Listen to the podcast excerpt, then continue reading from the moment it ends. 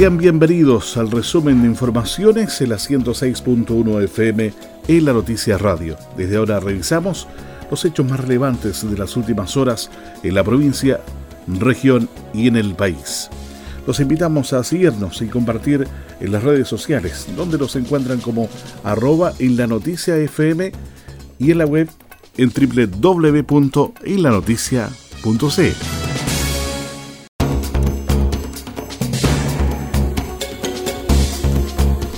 bono de alivio benefició a 55.657 micro y pequeñas empresas de la región de los lagos. El delegado presidencial regional Carlos Heise, junto al CRM de Economía, Fomento y Turismo, Francisco Muñoz, realizaron un positivo balance de la entrega del bono de alivio de un millón de pesos para los 55.657 emprendimientos regionales que solicitaron el beneficio en el sitio del Servicio de Impuestos Internos lo que representa una inversión de 59.775 millones 200 mil pesos a nivel local.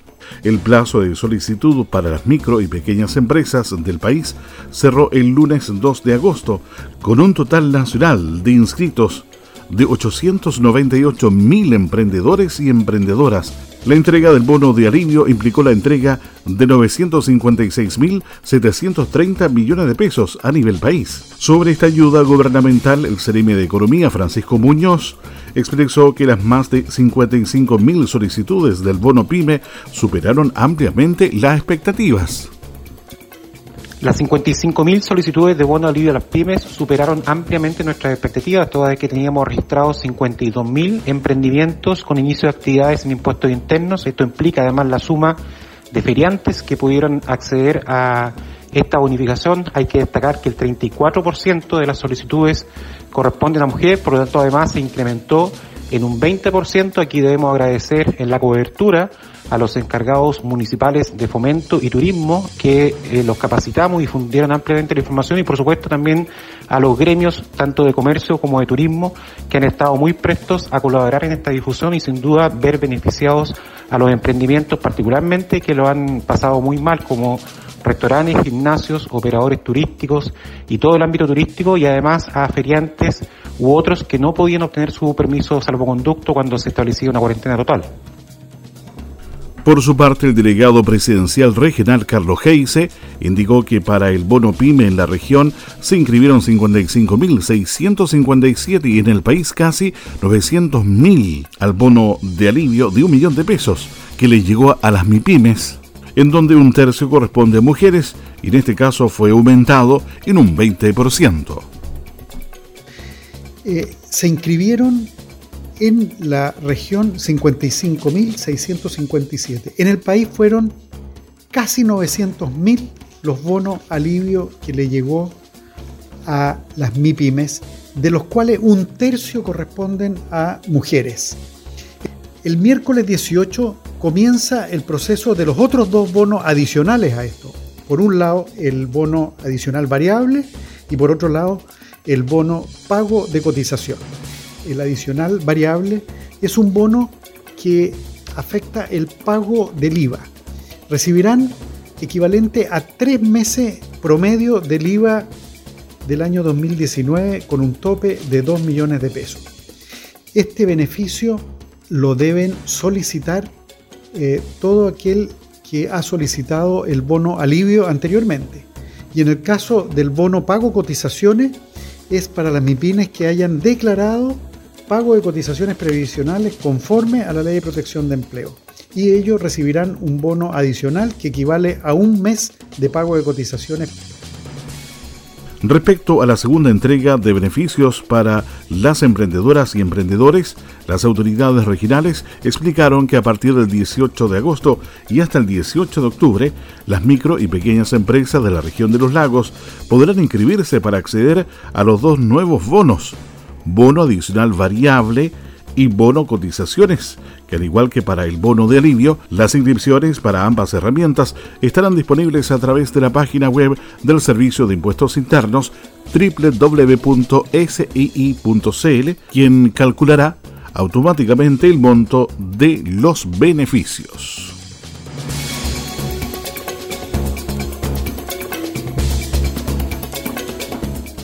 Consejero Cárcamo lamentó que proyecto aprobado en el CORE en el año 2017 no se haya ejecutado en Cucao. Como imprudente calificó el consejero regional Francisco Cárcamo que un proyecto que fue aprobado por el Consejo Regional en el año 2017 para apoyar los sindicatos de machero del sector de Cucao hoy día se diga que no existe esta iniciativa en el gobierno regional de los lagos. El personero expresó tales palabras en el marco de una reunión de trabajo de la Comisión de Fomento Productivo del gobierno regional recordando que dicho proyecto consideraba un monto de 200 millones de pesos para apoyar a los sindicatos de macheros, pero que lamentablemente no fue ejecutado. Precisó que a raíz de esta situación, el tema lo expondrá en el próximo plenario del Consejo Regional para solicitar a través de los conductos formales los antecedentes de este proyecto y por qué no fue ejecutado en su momento indicó que es bueno conocer cuáles fueron las razones del por qué no se ejecutó este proyecto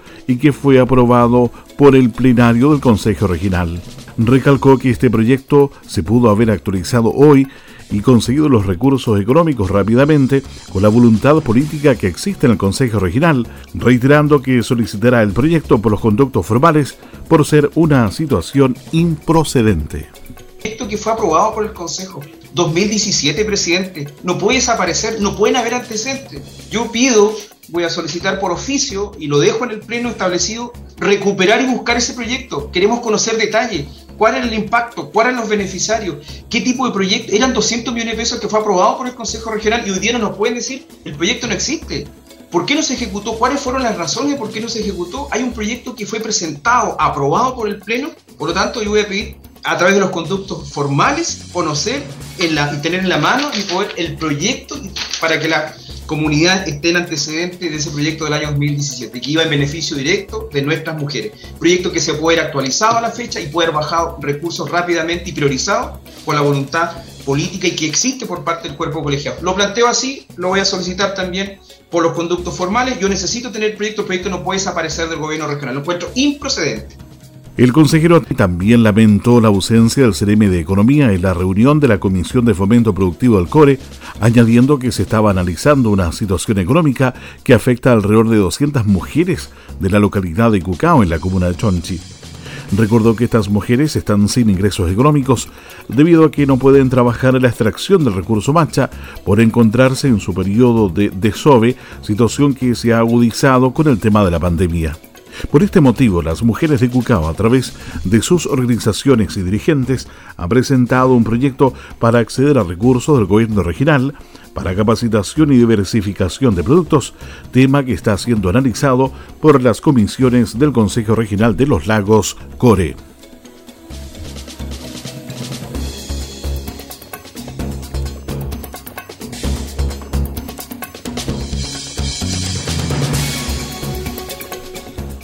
En otro plano informativo, pescadores artesanales de la región de los lagos salieron a las calles a protestar tras ser marginados de bonos para paliar la crisis del sector producto de la pandemia. Más antecedentes conocemos con nuestro corresponsal Alejandro Vázquez. ¿Qué tal? ¿Cómo les va? Como siempre un gusto poder saludarlos a cada uno de ustedes que nos acompañan a esta hora. Diversas manifestaciones se han desarrollado en la región de los lagos por parte de pescadores artesanales. En la provincia de Palena hubo cortes de ruta impidiendo el tránsito entre esa provincia y Puerto Montt. Lo mismo ocurrió en vías interiores de la capital regional, donde se instalaron con lienzo y carteles exigiendo la ayuda del gobierno, ya que según dicen, los bonos no llegaron a los hombres de mar, quienes son los que más requieren apoyo. Jorge Bustos, presidente del Consejo Regional de la Pesca Artesanal, se refirió a los motivos del conflicto. Un bono que, aprobó de alguna manera la Contraloría le dijo al Ejecutivo, la gente de la pesca artesanal que son armadores cumplen con ciertos requisitos como PYME o mi PYME, pero significa que no más allá del 10% de los pescadores de Chile son los que los van a recibir, en este caso los armadores, que son los dueños de embarcación, no los tripulantes, ni los recolectores de orilla, los buzos, o sea, queda un sinnúmero de gente afuera y ese es hoy día la razón eh, fundamental por cual están hoy día en esta situación de calle. La autoridad la autoridad en general yo creo que eh, cuando propone algo debe siempre tener en claridad que la pesca artesanal no son 13.000 armadores, son 90.000 los pescadores en general total. Entonces, por supuesto que ese no tan solo le trae una complicación hoy día al gobierno en sí por el tema de la calle, sino que también a los dirigentes quienes tenemos que estar dando explicaciones de por qué y muchas veces somos los responsables de hacernos cargo de, este tipo de situaciones y, explicarle a nuestra gente que eh, con peras y manzanas cuál es la situación, por qué no califican. Añaden que el gobierno se ha equivocado y ha discriminado a sectores que realmente lo están pasando mal y que necesitan la ayuda. Los dirigentes hicieron un llamado al ministro de Economía, Lucas Palacios, para que intervenga y gestione recursos para enfrentar la crisis ahora y no a través del INDESPA, que son proyectos destinados para el próximo año. Añaden que ahora llegó la veda de la merluza austral, por lo que la gente estará un mes sin poder capturar el producto, por lo que si no hay respuesta a sus demandas, las manifestaciones se mantendrán. Les informó Alejandro Vázquez, siempre en la noticia.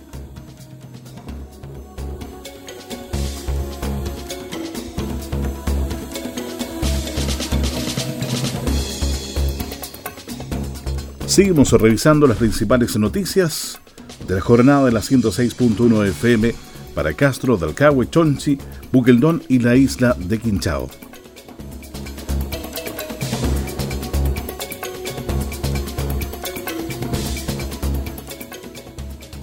Con la entrega de estímulos a vecinos destacados y el equipo de salud municipal por su gran trabajo contra el COVID-19, el municipio de Chonchi hizo público sus agradecimientos en un acto desarrollado en el Teatro Municipal con motivo de los 254 años de fundación de la ciudad de los Tres Pisos. Este acto que marcó el inicio de las actividades celebratorias estuvo presidido por el alcalde Fernando Yerzún, donde además estuvo presente el delegado presidencial en Chiloé, Pedro Andrade Pérez.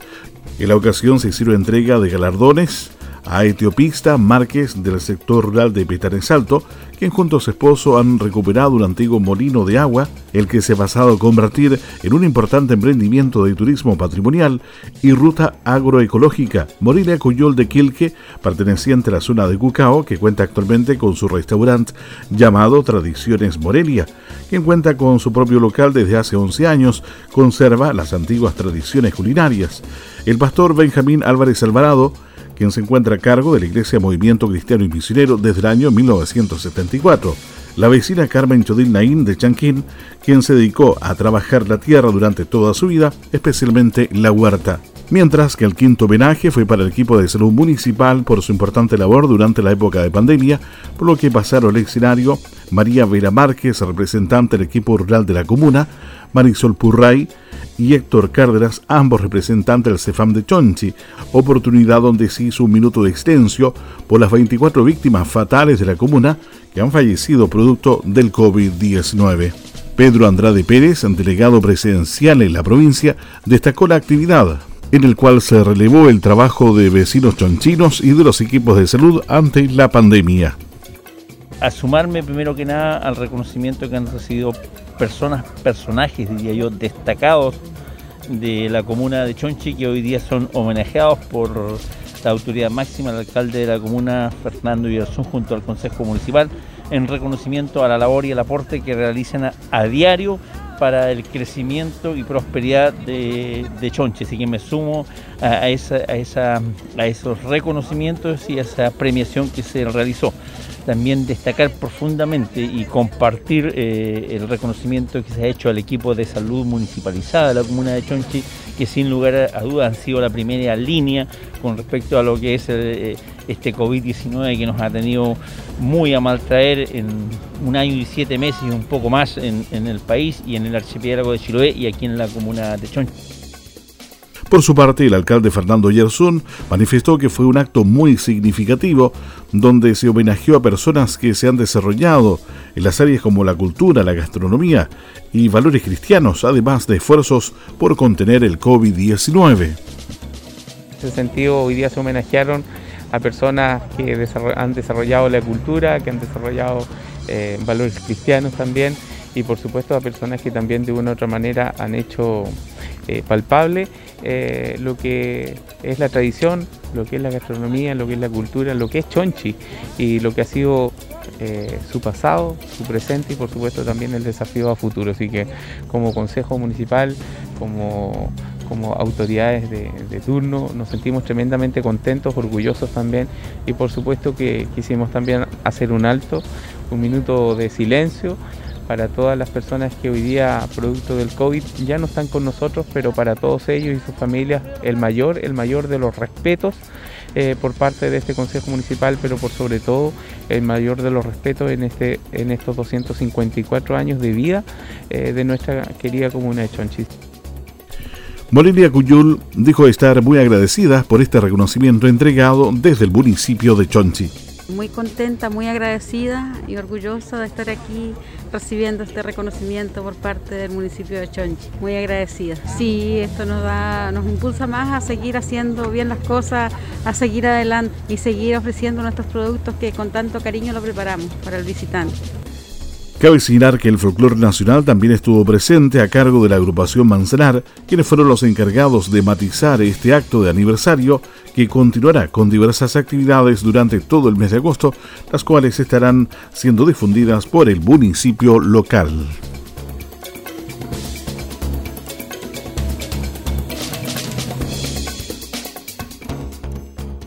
En otras informaciones les contamos que un estudiante de la isla Cahuach obtuvo destacado lugar en concurso nacional de relatos tradicionales. Carlos Arismendi nos profundiza con más detalles esta noticia. Hola, ¿qué tal? ¿Cómo están? La estudiante de séptimo año de la Escuela Rural La Capilla de Caguach, Angelina Millalonco Unquén, obtuvo el segundo lugar regional del concurso Historias de Nuestra Tierra con el relato El Saumerio de las Papas, el cual fue organizado por la Fundación de Comunicaciones, Capacitación y Cultura del Agro, dependiente del Ministerio de Agricultura. Este es un certamen único en su tipo de convocatoria nacional que cumple 29 años relevando las tradiciones, costumbres e historias orales sobre el mundo rural y el campo chileno.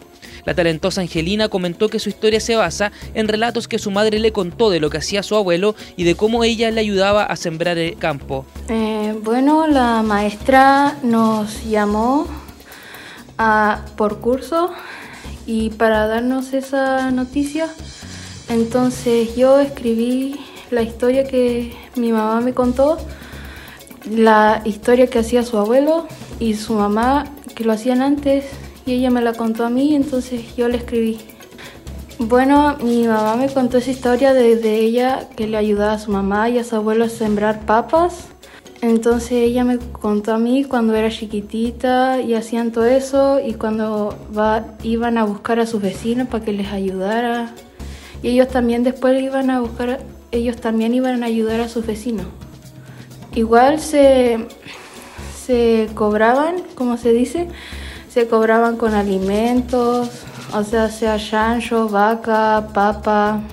Bueno, mm, mi, mi, maestra, la maestra Hilda, llamó a mi mamá que yo salí seleccionada. Igual mi mamá se sintió súper orgullosa de mí y muy feliz y que no tenga miedo de contar historias del pasado porque uno nunca sabe lo que va a pasar. Una de esas pueden ganar algún premio, alguna selección. La profesora encargada de la escuela La Capilla, Hilda Chamia, destacó que es muy valioso el lugar obtenido por nuestra alumna, en especial porque estas instancias permiten rescatar las historias que existen en la comunidad. Bueno, eh, este concurso eh, nosotros decidimos eh, participar porque nos llegó la convocatoria a través de correo electrónico. Otros años igual habíamos participado. Igual enviamos, los niños escribían sus historias y las enviamos al concurso y este año decidimos nuevamente no rendirnos y seguir eh, participando en este concurso. Y, se dio justo eh, eh, la buena suerte o, ser, o, el buen trabajo que, escribió la alumna acá Angelina Millalonco y que resultó ser salir ganadora con el segundo lugar regional.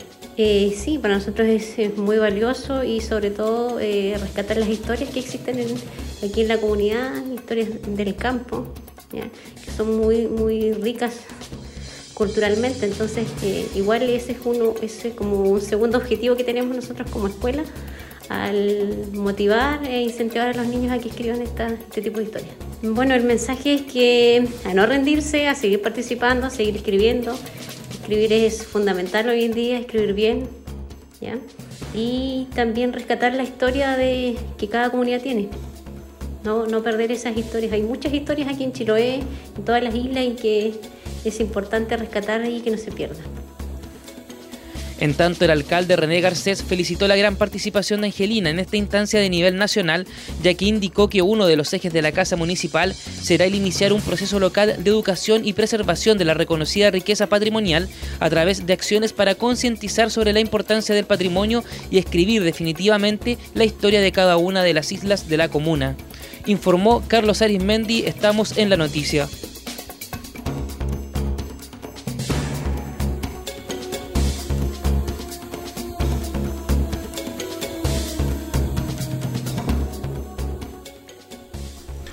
Parlamentario valoró la entrega de bono de atención ciudadana a funcionarios de IPS Chile Atiende. El diputado por la región de los lagos, Alejandro Santana, valoró la votación favorable que obtuvo en la Cámara Baja el proyecto de acuerdo a través del cual se solicita al presidente de la República que en la presentación del próximo proyecto de presupuesto 2022 se incluya en la partida del Ministerio del Trabajo y Previsión Social un bono de atención ciudadana para los funcionarios y funcionarias del servicio IPS Chile Atiende.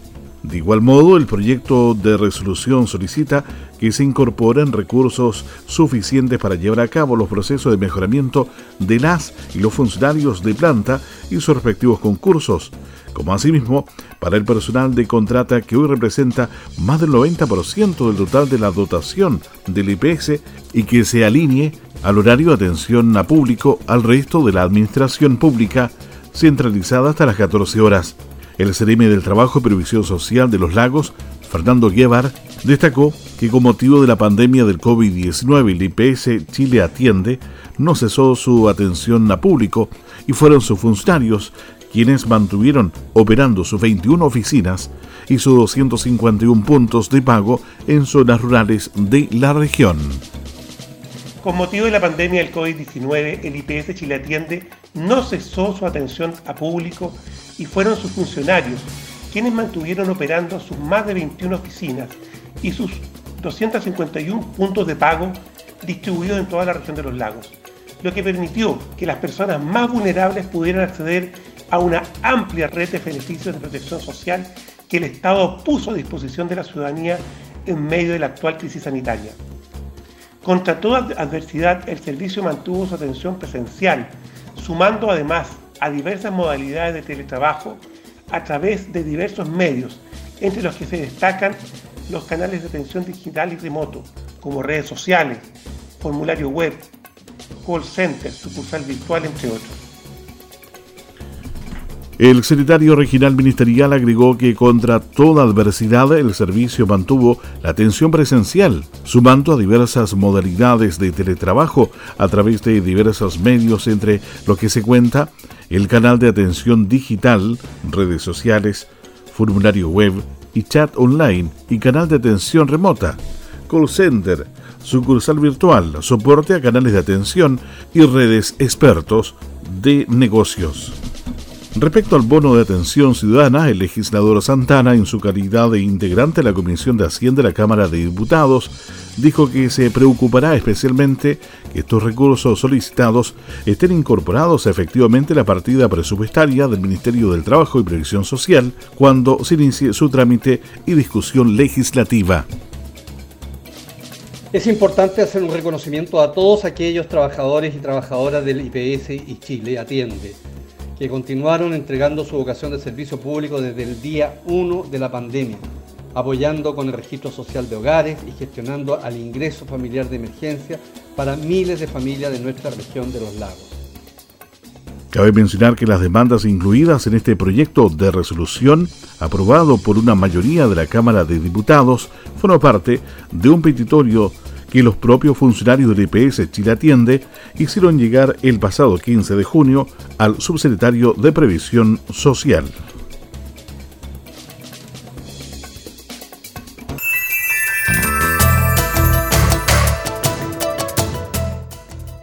Este ha sido el resumen noticioso preparado por el equipo de la Noticia Radio.